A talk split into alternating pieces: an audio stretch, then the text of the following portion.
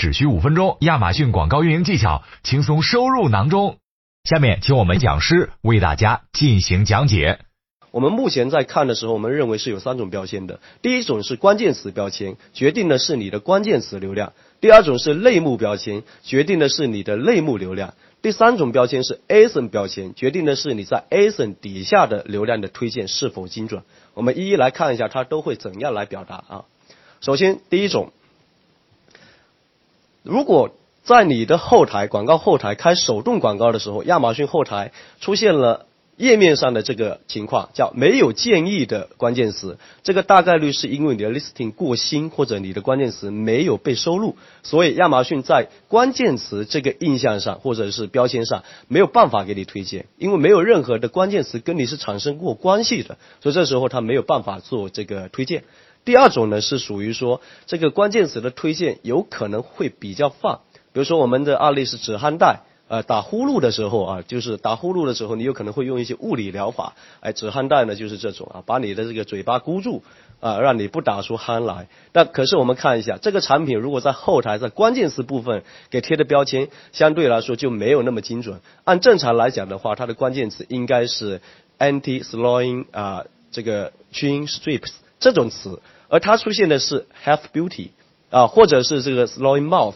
这这种词。跟它有没有关联呢？有，但是比较宽泛的关联，不是同类型的产品的关联。所以这个时候，如果你去打广告，特别是打自动广告的时候，亚马逊给你推荐的流量就会往 Health Beauty 或者是 slow in Mouth 这种流量去做推荐。而我们的自动广告的效率就会大打折扣，这是第二种情况。第三种情况会发生发现的情况是你亚马逊后台给你的这个推荐关键词是很宽泛的，也就是说，我现在卖的是一件 T 恤，按正常来说，我希望亚马逊对我的识别是它是一是一个男士的棉 T，而且是成人的 T 恤，最好是蓝色的这种标签。可是后台给我的关键词的建议是 T 恤，蓝色 T 恤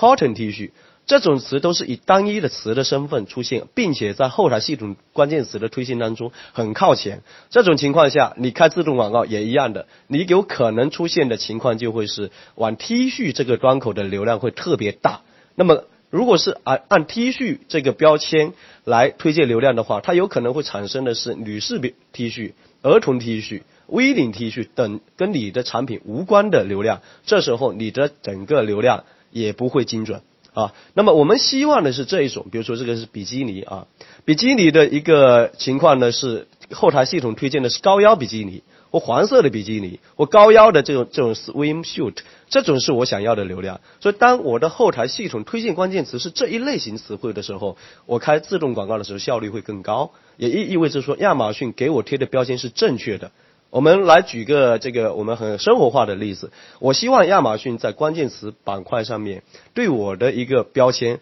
希望是暖男、好男人这样的标签。但是有可能亚马逊在贴标签的时候，啊，因为你的标题和 list 的关系，导致给我出现的东西是海王啊或不负责任的男人的情况。这种情况的话，我的流量走向就会偏掉。我吸引的这种。女孩子就不一样啊，这个是通俗化的一个理解，所以这个是我们的关键词标签的打法。今日份亚马逊广告知识已送达，如果对你有帮助，记得分享给朋友，评论区留言告诉我们。感谢大家的收听，我们下期再见。